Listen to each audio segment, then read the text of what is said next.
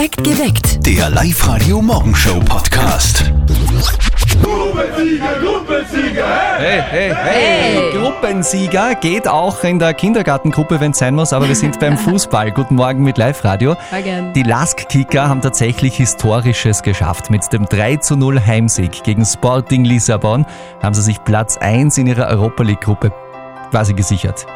Sensationell. Ah, Wahnsinn, oder? Live-Radio-Sportchef Andreas Froschauer, es ist ja wirklich so, schön langsam gehen uns da ein bisschen die Superlative aus, oder? Schönen guten Morgen. Ja, irgendwie ist es wie beim Film und täglich grüßt das Murmeltier. Die Lasskicker eilen von Erfolg zu Erfolg und die Fans, gestern waren es wieder 14.000 auf der ausverkauften Google. Die kommen aus dem Feiern und staunen einfach nicht mehr heraus. Unglaublich, unglaublich, ja. Ja, es ist schon sensationell. Wahnsinn, wir wären jetzt erst, wenn man sich denken, vor fünf Jahren haben wir noch irgendwo gespielt. Wenn uns da einer gesagt hätte, jetzt sind wir im Europacup, dann hätte ich ihn gefragt, ob er irgendwo dagegen gerannt ist. Aber ja, ist ein Wahnsinn. Ja, Wahnsinn ist das Ganze natürlich auch für Lask-Trainer Valerian Ismail. Ist die Krönung, weil du hast gewonnen und du bist Erste. Und dann kann man das nicht nie wieder nehmen. Das bleibt für immer. 30, 40 Jahre kann man immer die Zeitung äh, aufschlagen und sehen, dass wir auf Platz 1 stehen. Am Montag gibt es ja dann die Auslosung für das 16. Finale mögliche Hammergegner, zum Beispiel der AS Rom, unter anderem Eintracht Frankfurt, Bayer Leverkusen oder auch der VfL Wolfsburg. Das wäre besonders brisant, denn dann käme es ja zum Aufeinandertreffen mit Ex-Coach Oliver Glasner. Oh, das wär's vielleicht. Live-Radio. Das Jein-Spiel. Guten Morgen, Daniela aus Micheldorf. Guten Morgen, hallo. Du bist gerade nicht allein. Nein, ich bin nicht allein, ich habe meine Tochter auf dem Arm. Oh, die schläft noch ein bisschen. Ja, sie hat jetzt gerade wieder die Augen offen. Wie alt ist Sie denn? schaut mir zu. Ähm, drei Monate. Mei, ganz klein. Und äh, wie heißt die Ganz Kleine? Valerie. Valerie und Daniela. Ihr beide jetzt quasi gemeinsam im Jein-Spiel, das finden wir gut. Ja. 60 Sekunden darfst du nicht Ja und nicht Nein sagen. Es gibt äh, einen Okay. 30-Euro-Gutschein vom Haberkorn in Linz-Urfer, wenn äh, du bzw. wenn ihr das schafft. Okay. Euer Jein-Spiel startet jetzt. Daniela, bist du zum ersten Mal Mama geworden? Ich bin zum ersten Mal Mama geworden. Ist es anstrengend, Mama zu sein? Mm, nicht wirklich, ich genieße es. Sind noch mehr Kinder geplant? Mm, schauen wir mal, wie es wird. Hast du ein Mädel gewünscht? Das war eigentlich, also mir war es eigentlich egal, ob Junge oder Mädchen, Hauptsache gesund. Okay. Wichtig. Du, Daniela, heute ist Freitag, der 13. Ist das eh bewusst? Das ist mir bewusst, ja. Bist du abergläubisch? Hey, hey. Ah! Und schon sind wir mittendrin in der Flirtzone Firmenweihnachtsfeier. Es ist wirklich so, dass ganz viele Singles flirten auf der Weihnachtsfeier. Laut einer aktuellen Umfrage ist jeder Zweite auf der Weihnachtsfeier für einen Flirt offen. Jeder zweite, Ja? Jede zweite wahrscheinlich auch. Ja, sicher. Wir haben ja heute auch unsere Live-Radio firmeninterne Weihnachtsfeier und mal abgesehen davon, dass es jedes Jahr so ist, dass irgendein Kollege mit nacktem Oberkörper auf einem Tisch herumtanzt und nein, ich bin's nicht. Abgesehen davon ist mir eigentlich in Sachen Flirten nie was aufgefallen. Ja, na gut, du bist ja seit ewigen Zeiten verheiratet. Klar, dass dir sowas nicht auffällt. Ich mein, Gut, aber ich habe auch Augen im Kopf. ja, eh, aber du hast nur Augen für deine Frau. Ja, Ja, eh. Ne? Ja, aber eben. mich würde interessieren, Flirten auf der Weihnachtsfeier schön und gut für Singles, aber kann da auch mehr draus werden? Also gibt es zum Beispiel in Oberösterreich ein Pärchen, das sich bei der Weihnachtsfeier kennengelernt hat und seitdem zusammen ist? Ah, Das ist aber schon ein bisschen eine Kitschvorstellung, oder? Ja, ich weiß nicht, aber man flirten ja sicher, da wird ja meistens mal mehr draus, oder im besten Fall. Ja, aber meistens nur für eine Nacht. Wo geflirtet wird, fallen auch Späne oder sprühen die Funken in diesem Fall. Also gibt es ein Pärchen in Oberösterreich, das uns jetzt vielleicht auch zuhört, das sich bei der Weihnachtsfeier kennen und lieben gelernt hat. Guten Morgen, Julia. Morgen. Guten Morgen. Ja, wir haben uns auf der Weihnachtsfeier näher kennengelernt und es war, es hat dann geknistert und gefunkt und ja, mittlerweile haben wir zwei Kinder miteinander und wir bereuen nichts. Aber verheiratet seid ihr noch nicht, oder wie?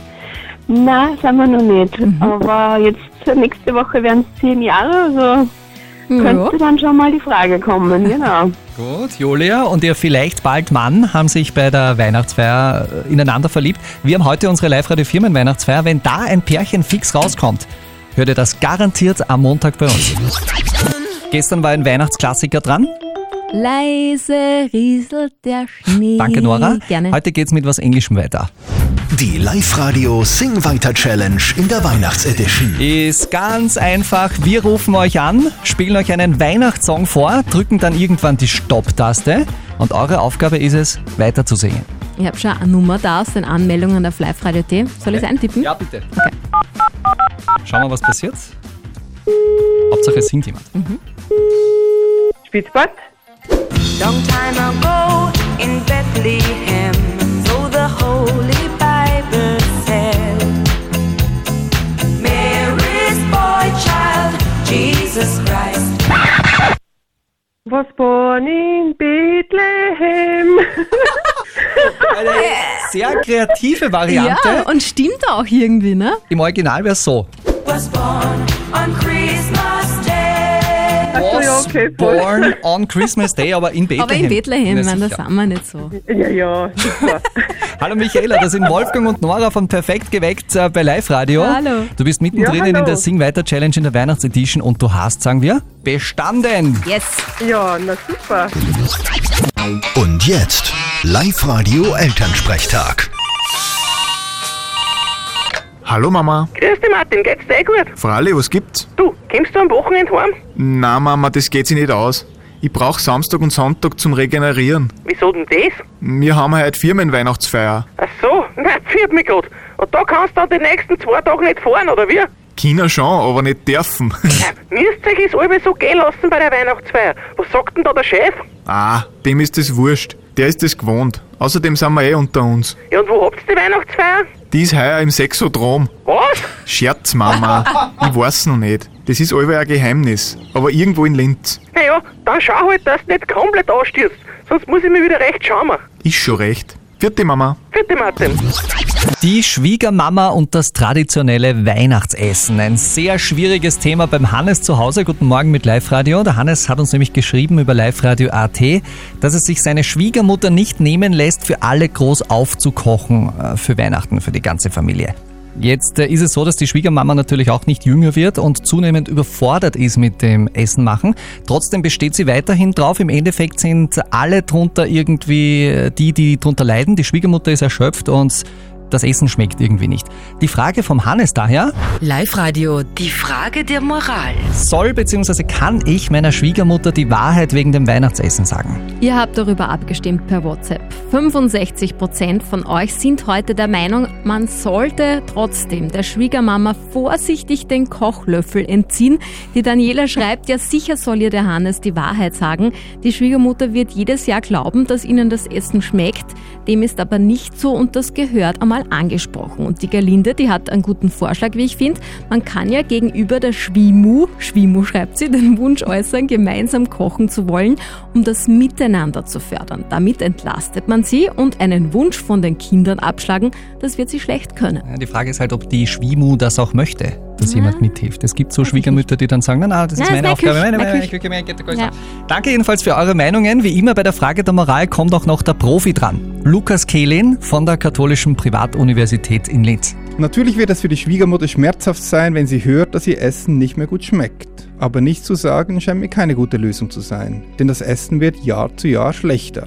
Am besten wäre, sie beim Kochen zu unterstützen. Wenn das nicht möglich ist, sollte man es ihr sagen, ihr aber zugleich eine neue Aufgabe geben. Denn es geht ja nicht nur ums Essen, sondern auch ums Umsorgen, ums Anerkennen und um die Dankbarkeit. Und das sollte man der Schwiegermutter nicht alles wegnehmen.